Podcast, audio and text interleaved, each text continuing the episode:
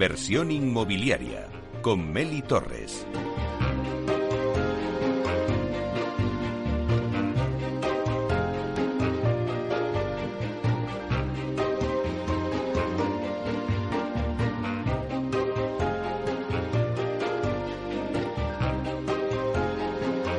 ¿Qué tal? Muy buenos días y bienvenidos a Inversión Inmobiliaria. Los viernes con debates especializados. Bueno, pues como siempre en nuestro programa tratamos de dar voz al sector a través de los micrófonos de Capital Radio y siempre pegados con la actualidad, por lo que hoy os invitamos a escuchar nuestro debate sobre los cambios que está realizando el sector inmobiliario en materia de sostenibilidad. Y para ello contaremos con socios de Círculo Inmobiliario. Todo esto de 12 a 1 en directo desde Capital Radio y también lo podréis escuchar en los podcasts en nuestra página web capitalradio.es.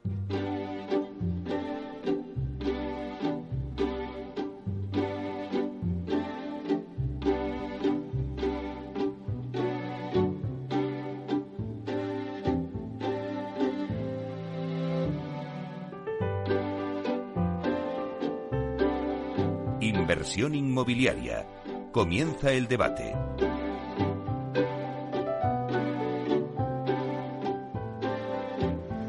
Bueno, pues esta sintonía que escuchamos nos anuncia el tiempo del debate y como os anunciaba hoy, hacemos un debate para hablar de sostenibilidad. Cerrábamos el 2021 con el acto de celebración del 30 aniversario de Círculo Inmobiliario centrado en la sostenibilidad y vamos a empezar el año 2022 con el coloquio que dejamos a medias en ese acto porque la verdad es que son muchos los retos que tiene por delante el sector inmobiliario en materia de sostenibilidad. Podríamos decir que a lo mejor pues el 2022 va a ser el año de la sostenibilidad. Los usuarios están cada vez más concienciados y los fondos europeos, los Next Generation, van a dar un gran impulso a todo el tema de la rehabilitación, de la regeneración urbana. Pero, sin embargo, aún hay dificultades para que la aplicación de estos criterios de eficiencia sean rentables. Bueno, pues eh, es un tema que vamos a abordar eh, con nuestros invitados en esta mesa de debate que tenemos hoy aquí en directo, con algunos de los socios de Círculo Inmobiliario presentes en la Junta Directiva que vamos a ir presentando. Bueno, pues en primer lugar tenemos con nosotros a Rosa Gallego, directora de operaciones del Fondo de Inversión Culibin. Buenos días, Rosa. Buenos días, ¿qué tal? Pues un placer tenerte aquí con nosotros. Igualmente. Bueno, también le sigue Alejandro Cremades, que es director de Real Estate en Siemens Gamesa. Buenos días, Alejandro. Buenos días, Meli. Bueno, eh, felicidades por tu nuevo cargo, Muchísimas que gracias. llevas poquito en este, en este cargo, pero vamos, la verdad es que creo que es apasionante por lo que nos costabas antes. Sin duda. Bueno, y luego también está con nosotros Carmen Panadero, presidenta de WISE. Buenos días, Carmen. Buenos días, Meli. Buenos días a mis compañeros. Gracias por la invitación. Bueno, un placer tenerte con nosotros. Hacía tiempo que no venías. Sí, es verdad. Pero bueno, con la pandemia y esto, la verdad es que nos ha tenido un poquito ahí alejados, pero ahora estás con nosotros aquí en este debate, así que pues un placer.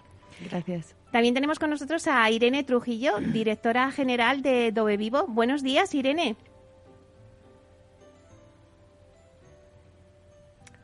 Bueno, a Irene es que la tenemos por Zoom y está silenciada. No sé si nos oyes, Irene, pero tendrías que eh, poner voz. ahora, hola, per- hola, perdonad. Eh, muchas gracias por la invitación, Meli. Encantada de estar aquí con vosotros hoy.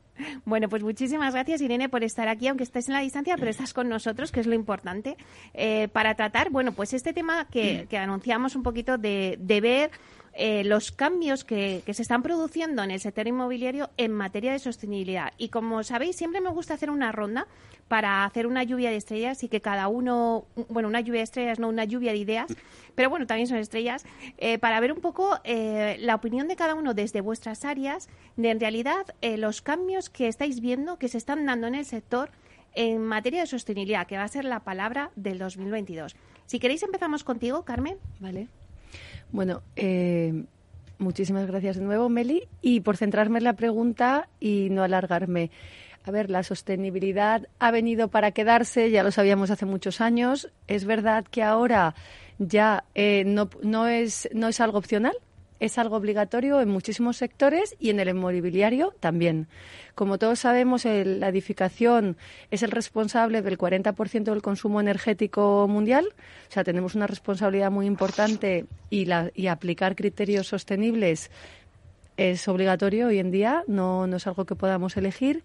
Las ciudades tienen también un componente energético muy importante, entonces también que, tenemos que aplicar criterios de eficiencia a las ciudades y a la edificación en general. Por decir que en qué momento estamos ahora, el COVID, una de las cosas buenas que ha traído es que ha traído aceleración de tendencias que estaban encima de la mesa y en una de ellas es esta. La sostenibilidad y la eficiencia energética se están teniendo mucho más en cuenta a posteriori del COVID. ¿Cómo podemos hacerlo? En el sector están tanto los promotores como los usuarios demandando esta palabra en la promoción. ¿Y cómo podemos hacerlo? Pues iremos viendo a lo largo del debate muchas cosas, cómo repercute en gastos, cómo repercute en un montón de costes y también los beneficios que trae. Pero hay dos maneras de, de contaminar menos. Una es gastando menos y otra es eh, que el producto final tenga tenga menos gastos operativos o tenga menos, tenga menos impacto. Luego lo veremos en detalle. muy bien. Alejandro, eh, estás en Siemens Gamesa, o sea, tienes mucho que decir en este tema de la energía. Sí, y yo creo que además, sobre todo, no solo desde la parte de mi sector en particular actual, sino incluso también desde mi punto de vista, vamos a decir, más juvenil, porque lo interesante de esta fotografía de esta mesa es que en su momento en el ciclo inmobiliario se decidió poner un panel muy diverso con la inclusión femenina, con la inclusión juvenil, y, desde mi tribuna, eh, lo que sí me gustaría traer sobre la mesa en este primer punto son esas dos tendencias que a lo mejor no son tan inmobiliarias, más vinculadas al COVID, pero que tienen mucha sostenibilidad, que son el remote working y el e-commerce. Que en inglés queda todo muy bien, pero lo que es el comercio electrónico y el trabajo y el teletrabajo. ¿Por qué traigo el primero? Quizás es menos vinculado al inmobiliario, pero creo que el comercio electrónico está trayendo cuestiones de sostenibilidad súper interesantes, muy bien valoradas desde mi generación, digamos, como es, por ejemplo, toda esta nueva tendencia de aplicaciones de mercado de segunda mano, que lo que se valora es no tanto el precio, sino el, a qué precio se, compra, ¿no? Eso yo creo que es muy potente, pero por el otro lado hay una vertiente un pelín más opuesta, negativa, que es el, uso y el abuso de la logística inversa, que esta sí tiene que ver con el inmobiliario, ¿no? Ese, esa devolución por defecto, esa facilidad y, lo gratuito que es y que quizás deje de serlo en el momento que, que estos marketplaces dejen de captar nuestros datos y empiecen a cobrar este servicio. Eso en cuanto al e-commerce. Pero sobre todo el más potente de todas estas tendencias que yo creo que sí tiene mucho arraigo en la sostenibilidad es el teletrabajo. Se entiende que el sector inmobiliario tenga un mensaje conservador y proteccionista que intente no ahuyentar al inversor de oficinas, pero yo creo que esto no es necesario. Creo que no, que no conviene negar la mayor y es que el teletrabajo ha venido para quedarse, no en un 100%, como nos hemos visto obligados en la pandemia, pero sí en un porcentaje, y no hay más que leer todas las encuestas, que al final son las mediciones en las que se basan los, los mercados, que dicen que el, todo empleado quiere de uno a tres días. Y esto es un 20, un 40% de, no de reducción en espacios, sino de mayor esponjamiento. O sea, se trata al final de conseguir espacios más salubres y pasar de los 8 o 9 metros cuadrados que tenemos actualmente por empleado a unos 12, que es algo que se viene manejando desde hace años en Estados Unidos. Con lo cual, yo creo que es tener en cuenta que, por supuesto, están todas esas variables de la conciliación personal, familiar y social que el empleado quiere, pero ¿por qué no también decirlo? Hay una cuestión de sostenibilidad, hay una cuestión de ahorros de costes, de desplazamiento, de gasolina, de huella de consumo, de, carbono. Y, si el sector inmobiliario quiere verdaderamente presumir de tener en el centro de sus decisiones al, cliente, al, al, usuario final, debe tener en cuenta todas estas encuestas. Y bueno, incluso a título personal, tú lo has mencionado en esta nueva fase en la que he entrado, debo decir que es que el teletrabajo es una nueva variable en la negociación de los procesos de selección. Con lo cual conviene empezar a introducirlo ya en nuestro lenguaje y evitar que en un futuro el sector inmobiliario acabe siendo parte de esos chistes, de esas, de esas infografías en las que se habla de que la innovación siempre gana y como el taxi ha perdido frente a Uber, el retail frente a Amazon, cine frente a Netflix, se dice incluso que los bancos frente a las criptos, pues por favor que no pierda las oficinas frente al remote working, que lo integre, que lo acepte y que lo mezcle con, un, con una especie de propuesta híbrida. Bueno, muy interesante, eh, Alejandro. Eh, Rosa, eh, bueno, pues tú estás desarrollando un montón de proyectos desde vuestro fondo de inversión, Culiving. ¿Qué piensas? ¿Qué cambios está dando el sector inmobiliario en materias de sostenibilidad? Sí, pues eh, tanto desde el punto de vista como fondo de inversión que somos y, luego Q-Living dentro, integrado de un, entregado dentro de unos gestores de capital que es el grupo Qualitas, o sea, el tema de la sostenibilidad y la eficiencia y demás hace tiempo eh, que están inculcados dentro de la cultura de Grupo Qualitas y Q-Living, pero sí que es verdad que al principio es como, como digamos, un agente externo que no se tiene eh, muy en consideración hasta que llega, como ha dicho Carmen, la obligatoriedad. Eh, centrándome más en el sector inmobiliario, es verdad que, creaba demasiado ruido y era algo como que estorbaba. Y como esto es un debate y, hay, que, decir lo que, lo que de verdad pasa, cuando la sostenibilidad deja de estorbar, que es lo que ha empezado a pasar ahora durante todo el año 2021, Nosotros hemos eh, intentado impulsar que no sea un estorbo, sino que sea eh, que forme parte de nuestro ADN y así es. Pero sí que vemos que muchas empresas centran la sostenibilidad en cumplir la normativa que les exigen y ya está, eh, conseguir un montón de sellos que aumenten su papelería y su documentación para cumplir con los requisitos.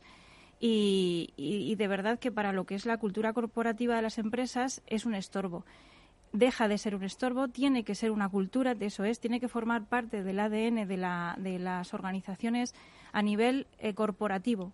O sea, tiene que ser un compañero de viaje más. Y dentro de las estrategias que fija la empresa, no tiene que ser el último de la fila, tiene que ser el primero, el eje principal.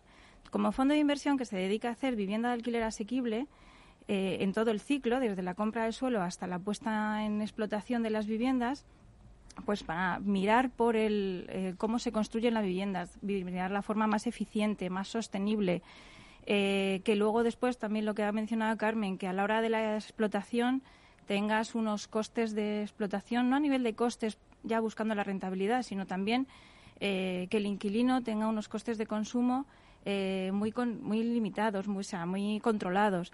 Hoy en día tenemos la sensibilidad a flor de piel con el tema del coste de la energía. Entonces, buscar que el edificio sea eficiente y sostenible, sostenible también es la baja rotación. Para mí, mi negocio que sea sostenible es conseguir una rotación muy, muy baja. O sea, el inquilino que esté cómodo, que esté a gusto y que, y que a la hora de, de, pagar el alquiler y los consumos, que no se convierta en el pago de los consumos en un auténtico drama. Entonces, todo esto lo tenemos que integrar ya, pero desde una fase inicial. Cuando ya estás fijando la estrategia de negocio, tienes que meter la, sostenibilidad como eje principal y alrededor de ella todo lo demás. Otra cosa es conseguirlo, que como dice Carmen, lo hablaremos más adelante, pero sobre todo fijarlo como objetivo y que no sea un ruido de fondo, un estorbo y ya están aquí los verdes tocando las narices. Que no, que no venimos a tocar las narices. Es que hay que hacer edificios sostenibles porque dentro de 40 años los que hoy están en uso son eh, eh, a nivel de eficiencia un desastre, entonces dentro de 40 años ese edificio va a dejar de existir. Por lo tanto, tenemos que hacer hoy los edificios que dentro de 40 años sean eficientes. Muy bien. Eh, Irene, has oído un poco pues todas las, las ideas que han ido poniendo sobre la mesa. Nos interesa la tuya como directora general de Dove Vivo y que estáis enfocados en hacer co-living pues realmente yo creo que lo que comentaban mis compañeros, al final totalmente de acuerdo. España es un país con un gran potencial en eficiencia energética y este punto está claro que es un valor añadido fundamental que tenemos que, explotar más. El camino que yo creo que se está marcando ahora mismo es hacia un modelo de negocio diferente, mucho más tecnológico, mucho más eficiente y, más sostenible. O sea, como decía ahora Rosa, en la época anterior estuvo marcado por estos proyectos más fallidos, donde ahora ya no tienen cabida, con crecimientos exagerados, sin control y sobre todo con falta de estrategia. Yo creo que la diferencia clara ahora es la estrategia de proyecto que se está llevando a cabo en cada uno de los, de los nuevos edificios que se hacen. O sea que sabiendo estos errores que, hemos cometido en el pasado, también debemos crear el futuro inmobiliario ¿no? ahora del, país. Eh, y yo creo que estamos en un momento crucial para crear esas bases y, sobre todo crear un desarrollo competitivo y sostenible en el largo plazo, eh, entendiendo sostenible como ese crecimiento equilibrado y responsable, tanto eh, desde el punto de vista económico, eh, social y ambiental también, por supuesto. Y luego sí que me gustaría destacar que, acompañado a todo esto, eh, debe, debe venir también desde el marco institucional unas políticas que incentiven tanto la financiación y la promoción de proyectos que sean clasificados pues, como tecnológicos y sostenibles, ¿no? Y que, sobre todo, también que se simplifiquen esos trámites urbanísticos que a día de hoy son muy farragosos y que no permiten que muchos proyectos que están eh, se están gestando pues salgan al final a la luz, ¿no? Yo creo que a día de hoy se requieren propuestas que sean innovadoras y también se requiere flexibilidad por parte de todos los agentes implicados, ¿no? Tanto desde las administraciones públicas, los sistemas financieros, inversores, promotores, eh, los arquitectos y técnicos y, los constructores, ¿no? O sea que yo creo que a día de hoy la colaboración conjunta eh, es más importante hoy que nunca y totalmente de acuerdo con lo que han dicho tanto Carmen como Alejandro y, y Rosa, que tenemos que tener muy claro dónde estamos ahora, que esto ya no es una decisión que se pueda tomar o no, sino que tenemos que ir hacia ello, o sea, que es algo tan, tan claro, ¿no? Y, y ya por último, pues yo creo que las claves para esta transformación ¿no? del sector inmobiliario en el que estamos, yo creo que habría que tocar eh, pues la parte del suelo, ¿no? aumentando la, transparencia y esa certidumbre que a veces falta ¿no? en qué suelos se, se, van a poder desarrollar o no, Luego el tema de la construcción, por supuesto, pues hacia un proceso más eficiente y más productivo y más verde. Y, luego la promoción, ¿no? Que tanto en alquiler como en rehabilitación se pueden hacer mucho más de lo que se ha hecho hasta ahora, que el alquiler siempre se ha visto como algo residual y la rehabilitación también y luego pues que los indicadores de competitividad y sostenibilidad estén mucho más presentes ¿no? en toda la toma de decisiones, que yo creo que ya lo están. O sea que, bueno, estamos en ello. Bueno, pues hemos puesto eh, encima de la mesa todas las opiniones, eh, pero me gustaría que nos centrásemos en la actualidad. Hemos iniciado 2022 con una problemática muy importante en el sector inmobiliario y no es otra que los elevados costes de construcción que estamos viendo, ¿no? Estos elevados costes de construcción van a ser una barrera importante, eh, sobre todo para la viabilidad de algunos de los proyectos inmobiliarios que puedan salir adelante. Muchos opinan que parte de dichos incrementos de estos costes han venido, eh, pues muchos motivados por lo que algunos llaman ya greenflation, que se derivan de las exigencias de sostenibilidad y de cambio del modelo energético. No sé qué pensáis vosotros al respecto. Alejandro. Bueno, pues ahí lo tienes, un anglicismo más, eh, greenflation, la inflación verde, que además me hace gracia que por primera vez algo verde no es bueno, ¿no? Siempre ha sido todo positivo, fachadas verdes, energía verde, financiación verde, pero es una realidad, inevitable. Eh, al final los analistas advierten que es el rápido, el acelerado progreso hacia las energías verdes las que están generando esta escasez, no solo de cobre y aluminio por las baterías, sino de todo tipo de materiales. Y sería precisamente esta escasez la que está, en gran parte está causando la inflación verde y, por tanto, la una ralentización en la recuperación económica de la pandemia. Debido a la transición energética, se ha dejado de invertir además también en la extracción de materias como los combustibles fósiles y otras, que parece que tienen menos futuro asegurado el mercado, y es esta escasez, la, escasez al final la que empuja a que los precios de la energía se, se eleven, que a su vez encarecen toda la cadena de valor. Con lo cual, en mi opinión, totalmente de acuerdo con todo esto, es una realidad que existe, pero sí estoy en desacuerdo cuando hablamos de que la greenflation está causada por la aceleración de la transición energética. Creo que es justo lo contrario, es la lentitud y si nosotros realmente pues, nos pusiésemos a colocar todas las placas solares o a comprar todos los vehículos eléctricos que realmente podemos y queremos, los precios caerían sin duda por una cuestión de oferta y demanda y la inflación bajaría con ello. Así que yo creo que este 2022, que la inflación, por desgracia, seguirá subiendo, es la, la realidad que tenemos. Lo que yo creo que el reto es elaborar presupuestos no anuales, sino mensuales, controlar gastos, invertir en aquello que pueda generar ahorros y utilidades como tecnología y aunado todo esto, pues seguir comparando precios y valores agregados, pues al final es un buen momento para revisar y renovar la lista de proveedores. No sé si estáis de acuerdo tanto Rosa como Carmen. Carmen. Sí, bueno, mm, estoy, estoy de acuerdo también en el tema del, bueno, el coste de construcción, yo es que le haría una doble reflexión. O sea, independientemente de que esté impactando o no la sostenibilidad en el precio del material, el coste de la energía, cómo ese material llega al mercado, ha habido, ha habido, por eso los defensores de que esta inflación está, está, siendo temporal y que no va a ser algo estructural, la demanda embalsada post-COVID, la aceleración de los mercados, el estrangulamiento del mercado que ha habido en estos meses, o sea, que va a ser algo que se va a soliviantar. Pero también en España tenemos un problema añadido que no sé si mm, es, es, de la sostenibilidad, pero que está muy alineado con el tema de los costes de construcción, que son los costes de la mano de obra la formación, eh, pues cómo eso está evolucionando, cómo toda la mano de obra en la construcción se está complicando cada vez más. Entonces, claro, en España lo que nos da es la tormenta perfecta, un problema de mano de obra con un problema de incremento de costes de construcción, que sí que puede ser una barrera de entrada para poner en el mercado nueva vivienda asequible y nueva vivienda y sí que puede ser una barrera importante a tener en cuenta en la demanda que tenemos ahora mismo de viviendas, que por fin se está movilizando suelo público, por fin están pasando un montón de cosas, pero si los costes de construcción se incrementan, se incrementan, se incrementan, el promotor al final lo va a tener que o parar esa construcción si la obra ya la tenía empezada o repercutírselo al cliente final, que somos nosotros. Rosa, esta tormenta perfecta de la que nos habla Carmen. ¿Estás de acuerdo? Tormenta eh, huracán. Yo le llamaría huracán porque vamos a, a semana vista. O sea, tú haces una estimación de costes y a semana vista no lo puedes tener en cuenta, teniendo en cuenta que, como decía, o sea, eh, si juntamos todos los miembros que hacen todo un proyecto inmobiliario, que son tres años, eh, si el tiempo de licencias lo pudiéramos reducir el tiempo de construcción es el que es y la, y la industrialización está buscando reducirlo también y el tiempo de licencia finales lo podríamos, lo podríamos reducir, no estaríamos hablando de tres años, estaríamos hablando de tres.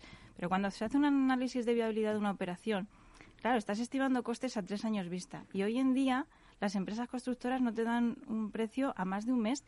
Entonces, ya, ya con esto, a nivel de análisis de inversión, eh, es muy complicado. Añadido eso a la inflación verde que existe, y la vamos a ver más adelante, existe, es una realidad, hay un incremento de costes producido por la mejora de normativa de eficiencia energética que no va acompañado por un incremento en la venta, porque no podemos, la venta es la que es y el mercado fija la venta. Entonces, eso, añadido la falta de mano de obra, la escasez de mano de obra, la subida eh, exponencial de los costes de materiales por escasez o por subida de materia prima. No nos olvidemos también de los transportes. La, construcción genera muchísimo movimiento de materiales que, con la subida de, los combustibles es inviable y la energía. O sea, todos los proveedores están subiendo los materiales, ya no solo por la materia prima, ya no solo por la mano de obra, sino también por lo que les cuesta la energía de generar ese, ese, ese producto.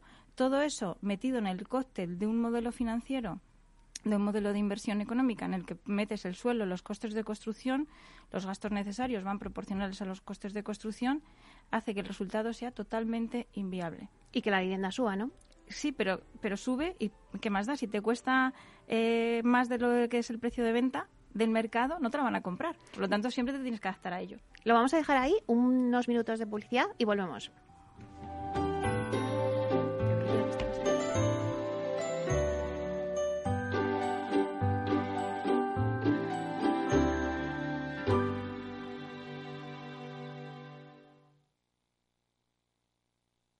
Más es obtener siempre la mayor rentabilidad posible para nuestros clientes. Mucho más es combinar esa mayor rentabilidad con un retorno social para mejorar la vida de las personas. En Renta 4 Banco queremos ofrecerte mucho más. Por eso evolucionamos, para que no tengas que elegir. Más rentable, más sostenible. Renta 4 Banco. ¿Quieres más? ¿Quieres anunciar tu negocio en la radio? Entra en el clubdelaradio.com. La compra es online, pero no os vamos a negar que nos encanta que nos llaméis. El teléfono, olvídate, no te vas a acordar. Entra en el clubdelaradio.com. Tu audio y tu campaña de una forma sencilla y rápida. Contrata anuncios en radio al mejor precio. Elclubdelaradio.com. Escuchas Capital Radio, Madrid 105.7, la radio de los líderes.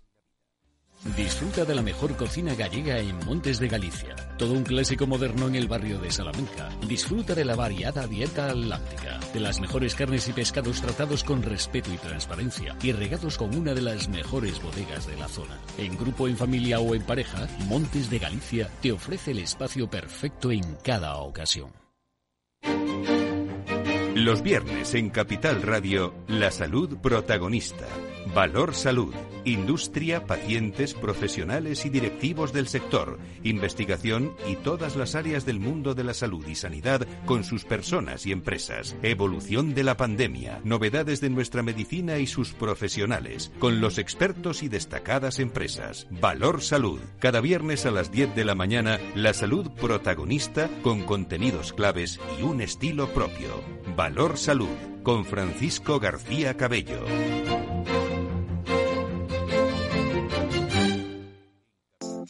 Horno San Onofre. Somos pasteleros y eso nos gusta. Utilizamos materias primas que nos hacen disfrutar y elaboramos todos nuestros productos de forma artesanal, sin sucedáneos, ni margarinas, ni grasas trans. Sabemos que las cosas buenas son importantes. Con el hashtag buscamos gente dulce. Horno San Onofre, calle San Onofre 3, teléfono 91 532 9060 y calle Hernani 7, teléfono 91 554 3396. También nos encontrarás en el mercado de San Miguel, www www.pasteleriasanonofre.com.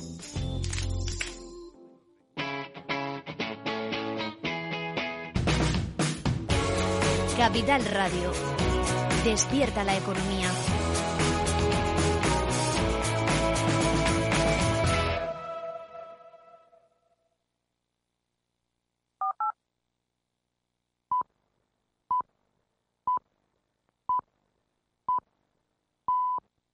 Inversión inmobiliaria con Meli Torres. Bueno, pues seguimos con el debate sobre bueno, los cambios que están experimentando el sector inmobiliario en materia de sostenibilidad. Vamos a hacer un repaso rápido a la mesa que tenemos. Está con nosotros Rosa Gallego, directora de operaciones del Fondo de Inversión Culiving, también Carmen Panadero, presidenta de WISE, Alejandro Cremades, director de Real Estate en Siemens Gamesa, Irene Trujillo, directora general de Dove Vivo. Irene, hemos puesto un poco sobre la mesa pues estos problemas que hay que nos estaban comentando todos sobre bueno pues la inflación eh, los los elevados costes de construcción eh, la falta de materia prima eh, la formación. Em, claro pero desde el punto de vista del usuario vamos a analizar contigo em, el cliente final. Cómo está evolucionando la sociedad en este sentido y qué se demanda actualmente hacia dónde vamos pues aquí algo muy claro. Yo definiría al usuario final con una palabra, experto. O sea, el usuario final a día de hoy es un experto eh, en, que se ha dedicado a informarse y que sabe lo que quiere. Es decir, nada que ver con el usuario anterior, tanto en compra como en alquiler. O sea, el usuario a día de hoy comprador, por ejemplo, eh, se plantea si es mejor instalar aerotermia o placas solares. O sea, quiere saber qué tipo de vidrios se van a instalar, si tienen control solar en orientaciones sur, o sea, cosas súper específicas, que antes estaba esto en manos de los técnicos directamente. Y en alquiler también, o sea, en alquiler, por ejemplo, nosotros en nuestro caso en Dove Vivo, eh, nos preguntan nuestros usuarios cuando llegan a ver los espacios, oye, pues ¿dónde está la zona de reciclaje? ¿Qué medidas de ahorro de luz y de agua están implementadas? Y eso para ellos es fundamental en la toma de decisiones de si se quedan o no se quedan. Con lo cual, además de hacerlo bien, además de tener un buen espacio bien diseñado con servicios, tienes que tener en cuenta esa sostenibilidad porque son expertos. Con lo cual, desde el punto de vista también del marketing, eh, a nivel del sector inmobiliario tiene que ir enfocado claramente a este público, a este perfil que ya que es mucho más experto que antes. O sea, que un proyecto que sea sostenible ya sabemos que tiene mucho más éxito que uno que no lo es. Entonces, ese punto eh, para las ventas es, es clave, ¿no? Y luego también, si nos vamos un poco más atrás desde el punto de vista de la inversión y la financiación, ese cliente inicial, que es el inversor al que hay que convencer para hacer un proyecto y que realmente, realmente se decide a ello, los proyectos clasificados como verdes o sostenibles siempre van a tener más posibilidades de salir adelante y son mejor vistos a la hora de analizarlos eh, que, otros, ¿no? Y sobre todo es más sencillo también obtener financiación. Claro, ahora lo ha puesto sobre la mesa Irene. Eh, es verdad que los inversores, por ejemplo, antes lo comentaba también Alejandro, cuando hablamos de un proyecto de oficinas, un proyecto de centros comerciales, el inversor tiene claro que si no tiene un certificado de sostenibilidad y verde, ahí no entra.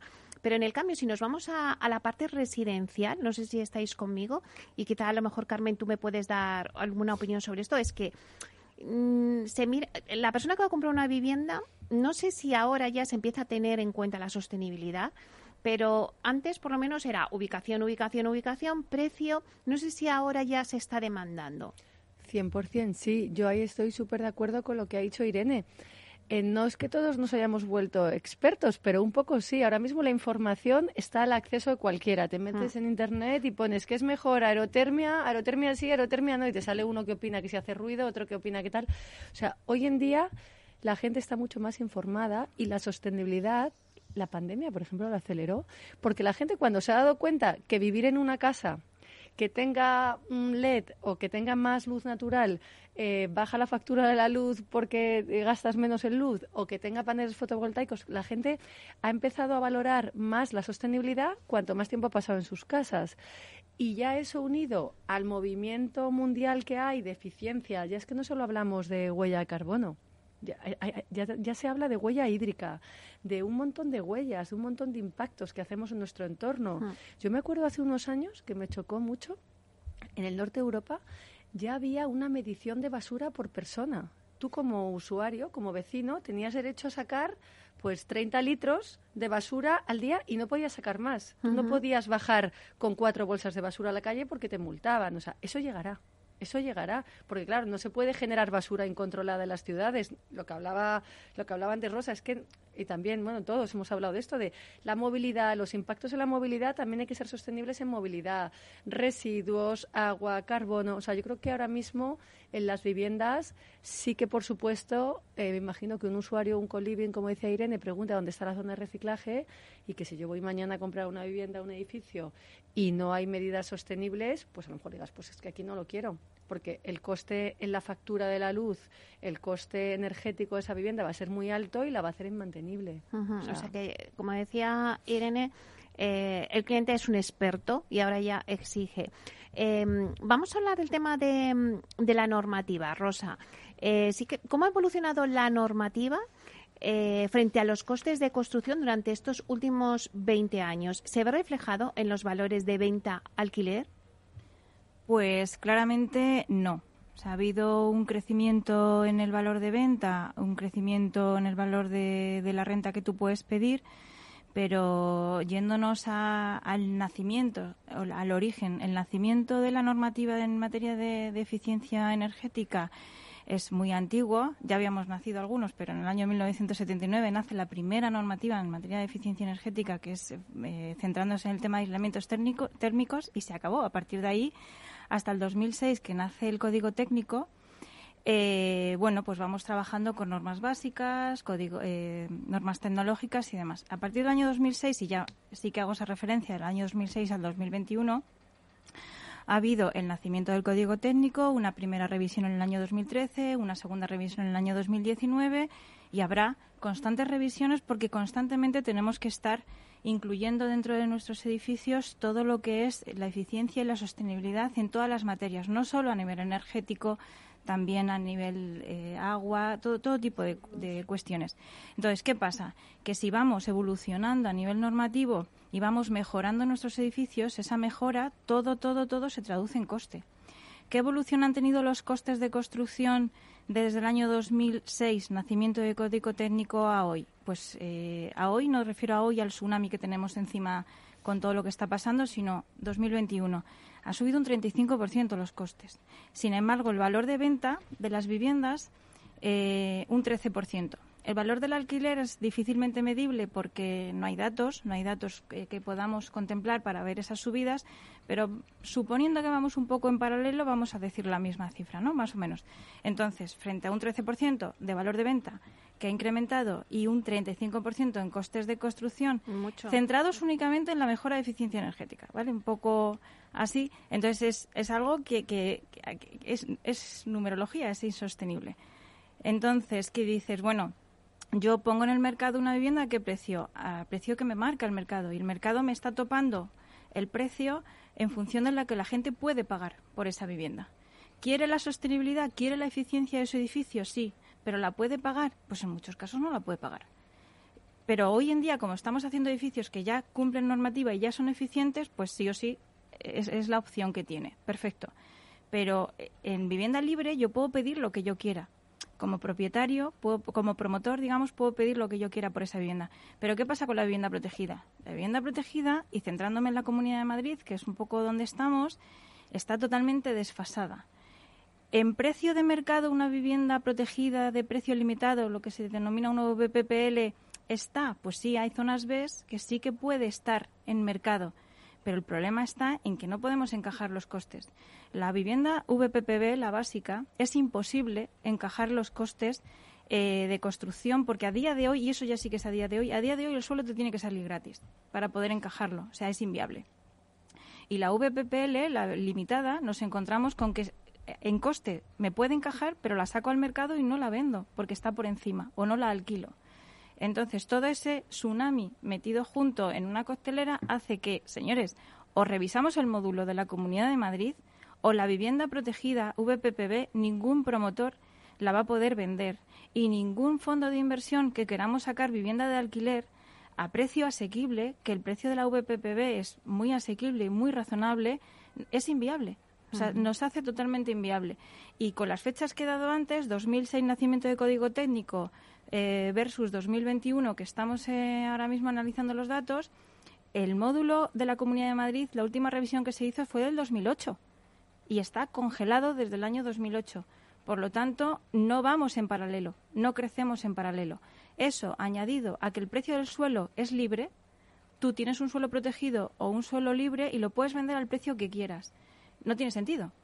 Cuando resulta que el suelo protegido tiene un límite de precio a la hora de venderlo, pero sin embargo no tiene un límite de precio a la hora de vender el suelo, la materia prima. Por lo tanto, hay que regular todo esto de tal forma que se adapten los costes a la realidad del mercado y la vivienda protegida VPPB se, se pueda subir. Y aquí lo dejo de cara a los No sé si alguno de vosotros quiere eh, apoyar o contestar a lo que está diciendo Rosa, porque es verdad que, que bueno, pues que no hemos visto VPO ahora mismo eh, ninguna promoción. Vamos, a lo mejor hay alguna, creo recordar la de Viveme, Viveme que sacó una promoción de VPO, la más, una de las más grandes, pero que hemos visto poquísimas, o sea, no se han hecho en estos últimos años. Sí, bueno, en, nosotros que somos socios fundadores en Cooliving, somos socios fundadores de Tectun Real Estate. Es un vehículo de 920 viviendas, eh, 100% vivienda protegida, pero con unos costes del año 2018. Nosotros nacimos a finales del 17 y los costes son del 2018 y más o menos aún sufriendo durante todos estos años, pero lo hemos podido encajar. Ahora mismo sería inviable desarrollar ese paquete de viviendas protegidas a ese precio y, al alquiler con el que se tienen que sacar. No sé si alguno quiere comentar algo más.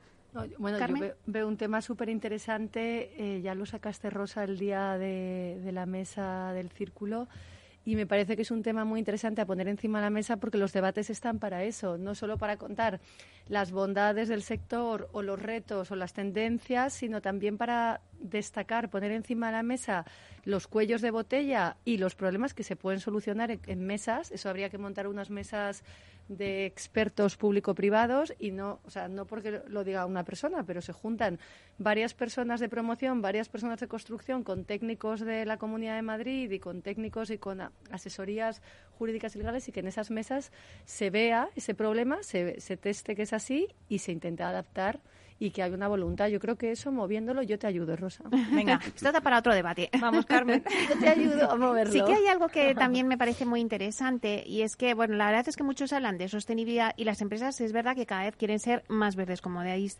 dicho antes, pero bueno, eso conlleva una inversión. Em, Alejandro, ¿qué opinas sobre las diferentes estrategias de inversión? Han salido nuevos players en el sector inmobiliario, pero ¿qué opinas sobre las diferentes estrategias de inversión en sostenibilidad por estos nuevos players?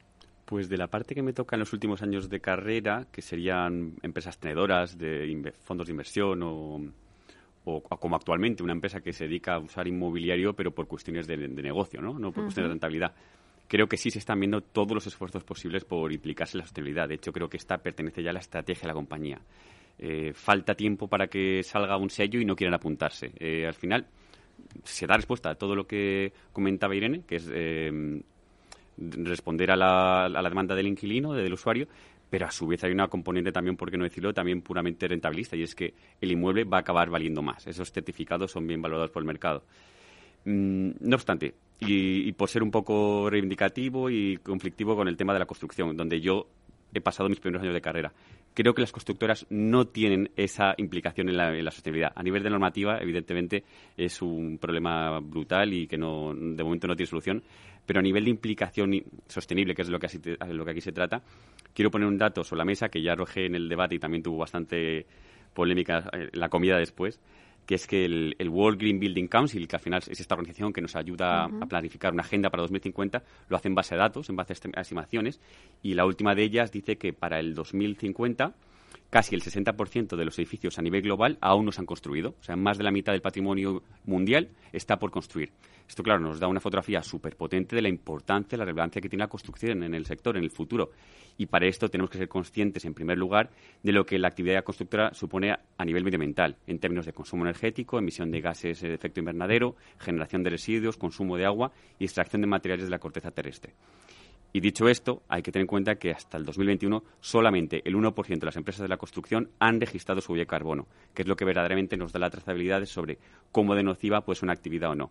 Con lo cual, en la misma medida que los propietarios, en la misma medida que se está teniendo en cuenta, se está centrando la atención en el consumo energético de los inmuebles actuales, debe tenerse en cuenta también en los procesos de construcción de los futuros inmuebles y apostar por energías verdes durante la ejecución de las obras, por economías circulares y por todo aquello que utilice los desperdicios de la, que, genera la obra.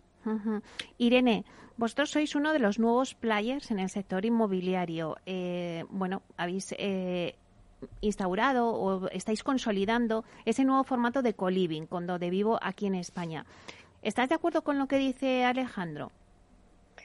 Pues sí, la verdad que estoy, estoy de acuerdo y, realmente sí que creo que Eh, estoy de acuerdo, pero también voy a, voy a romper una lanza a favor de muchas empresas que sí que están viendo ya cómo la, las más punteras, sobre todo, cómo la economía circular, que comentaba, que comentaba él también, sí que ven que es el futuro y yo creo que además también hay que, hay que ver claramente cómo se están desarrollando ahora los proyectos y cómo se trabajan ahora las empresas, o sea, en comparación con cómo se hacía antes. O sea, yo creo que antes había unas fases muy claras donde cada agente trabajaba su parte y no tenía en cuenta para nada ni la fase siguiente ni el global del proyecto. Es decir, el inversor decidía qué hacer con el suelo, el arquitecto luego diseñaba por su parte y la constructora venía después y ejecutaba lo que ya estaba diseñado. Entonces, esto producía muchos problemas y sobre todo falta de coordinación en la estrategia global y siempre los proyectos sufrían. O sea, siempre había una sensación de se podía haber hecho mejor. No digo que sean todos los proyectos fallidos, pero siempre se podría haber hecho mejor. Yo creo que ahora, es, hacia donde vamos realmente, es que desde el inicio se plantean estrategias globales por cada proyecto, ¿no? Con todos los agentes implicados desde el inversor, eh, los técnicos, constructora, promotora, etcétera, todos ponen su know-how, o deberían, ¿no? hasta dónde vamos, al servicio del objetivo común marcado, ¿no? Desde el principio por todos. Y esto se nota en, tanto a nivel, eh, sobre todo a nivel de sostenibilidad del proyecto, ¿no? Entonces, estas estrategias a día de hoy también incluyen esas medidas ambientales eh, y sociales y de gobernanza que luego, que lo veremos más adelante, pero para nosotros eso es, algo clave, ¿no?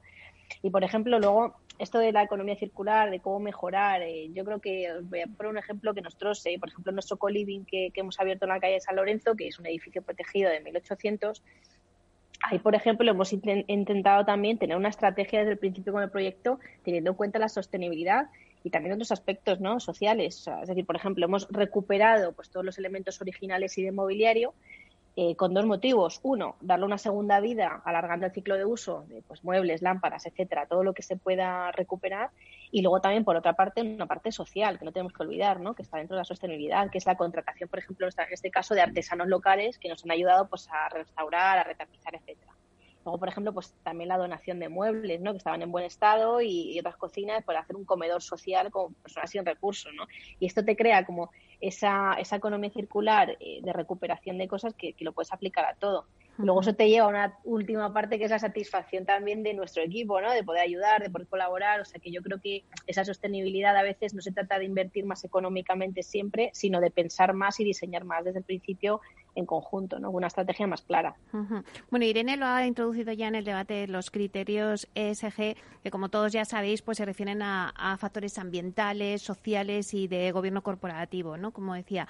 Em, ¿Cómo creéis que se van a implementar estos criterios de ESG en el desarrollo de los proyectos inmobiliarios o en el desarrollo de las ciudades?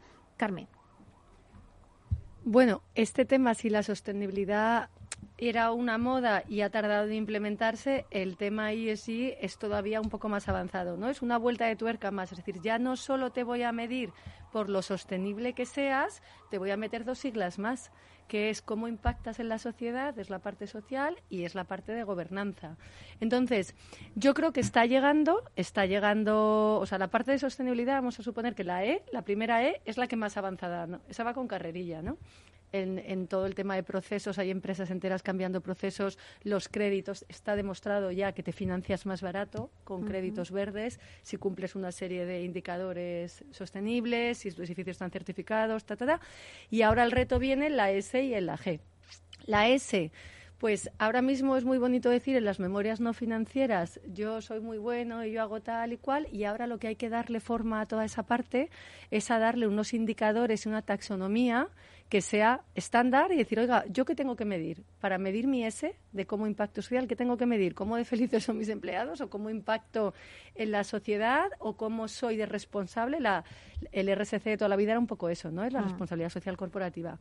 Entonces yo creo, y bueno, y la G de gobernanza igual, pues eres una empresa cotizada, estás obligado a tener, aparte tus cuentas son públicas, tus memorias, tal. Si no eres cotizado, hay muchas ramas, tú puedes ser todo lo transparente que quieras. En el mundo inmobiliario, que tenemos grandes empresas cotizadas encima liderando el IBEX, yo creo que tenemos claros ejemplos de gente que lo está haciendo muy bien, como es Merlin, como es Colonial, que tú si te descargas sus memorias son interesantísimas de leer, cómo están haciendo, cómo se está, están apostando por esos ah. criterios, no solo en el tema financiero como hemos visto, sino en todos los demás, y bajando un poco el nivel y llegando a la capa del resto de las empresas, no solo las grandes OCIMIS y grandes tenedores, vienen detrás los promotores, los tenedores, los constructores, pues ahí el reto lo tenemos todos encima de la mesa. hay que ir poco a poco trabajando para hacerlo. Yo creo que es muy importante trabajar en la medición. Es, a mí me encanta el refrán, yo creo que lo he repetido mil veces, muy de abuelas, ¿no? Lo, que no se mide no se puede mejorar. Pues si sabemos que queremos mejorar la E, la S y la G, vamos a empezar a medirla. Vamos a empezar a recopilar datos. Y una vez que la empieces a medir, el siguiente paso es ya, uy, pues aquí he salido en este indicador Mm, qué raro, estoy muy bajo comparado con otros. La medición te da comparativas y a partir de ahí podemos introducir áreas de mejora. Pues apuntamos, medición. Alejandro. Totalmente de acuerdo. De hecho, un ejemplo fantástico que estamos viendo en la, en la asociación, en Círculo Inmobiliario, es ese informe de impacto ESG que tiene nuestra propia sección inmobiliaria y actualmente acabamos de designar una serie de comisiones de trabajo para ir atacando todos estos puntos, que no se quede todo en la E, efectivamente, que haya, que haya especialización en, la, en el social y en governance. Y yo creo que al final lo que hace falta es tener expertos particulares sobre esta materia, que no los hay, hay que formarse, invito a mi generación a hacernos los pioneros en esto, porque acabaremos teniendo trabajo a raudales, y también os lo digo porque lo veo en empresas como la mía o en anteriores como en Clepiero o como en Indra, en el que ya había departamentos de allí cuando todavía no estaba de moda. O sea, esto está bien cuando es mainstream, pero realmente viene hace muchos años ya haciendo ruido. Rosa. Sí, el, al final, tanto Grupo Qualitas como Culiving, todo el tema de ESG eh, va en el ADN, como he dicho desde el principio, y el que sea medible, el que sea analizable y el que se tomen medidas para cumplir no solo la normativa, sino cumplir con tu propia cultura interna, que no tiene por qué ser normativo, siempre hay que ir más allá de la normativa. Entonces, eh, nosotros la conciencia, por ejemplo, de la conciliación, de la integración. Eh, el mundo inmobiliario es un mundo eh, 100%, no 100% ya no, pero viene siendo muy masculino y todo el tema de no feminizarlo, nadie quiere que, se feminice, simplemente que se equipare y que, y que se nos considere eh, pues muy integrados. Eso es algo que también llevamos muy eh, dentro de la cultura de la, de la compañía y todo eso lo medimos y lo valoramos y tenemos en cuenta y lo llevamos y lo intentamos llevar a incluso a la construcción. Cuando decimos la construcción, eh, queremos que las empresas constructoras que trabajen, que sobre todo se va a ver en la industrialización, que no solo sea un porcentaje de hombres a nivel de ejecución, estamos en un 90% de hombres en obra frente a un 10%, la industrialización sí que va a llevar a esa integración de la mujer en el mundo laboral a nivel de fabricación dentro de la industrialización y, podemos conseguir esa pata de, igualdad.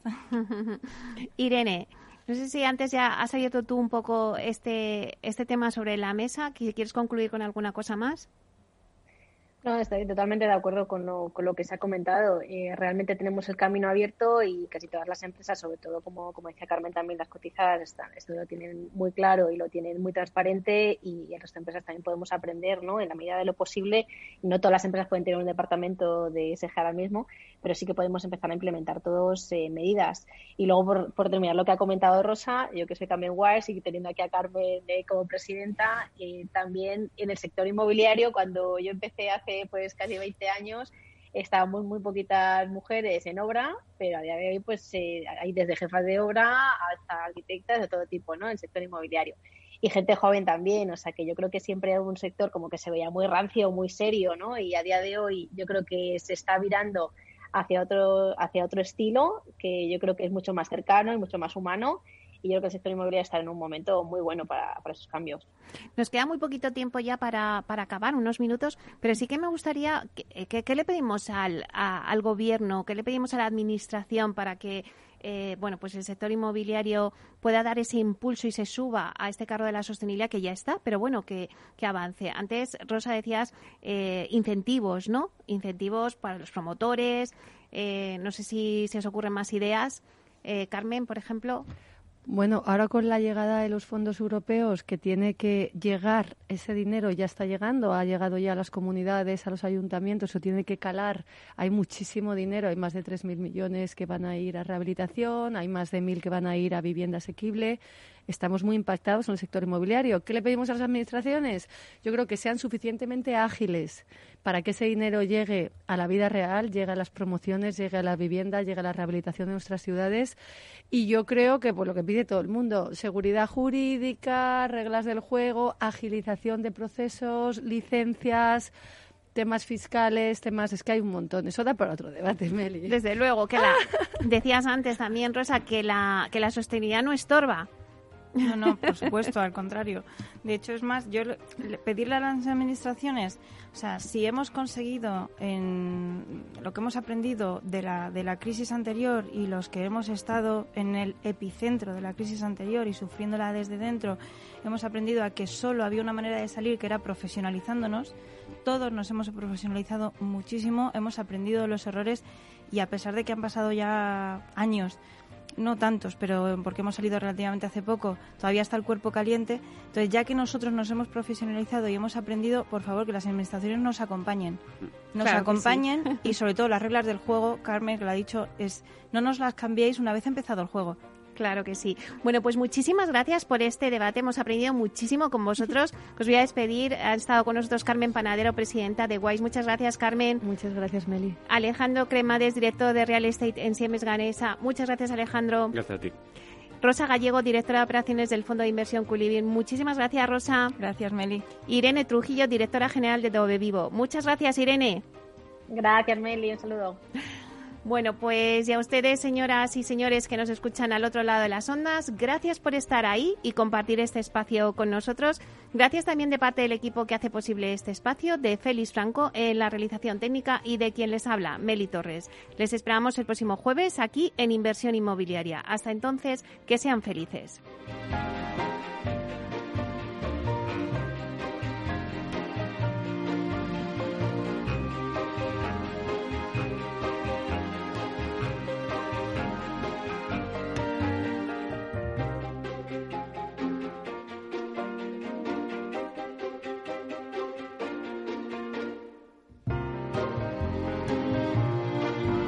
Inversión inmobiliaria con Meli Torres.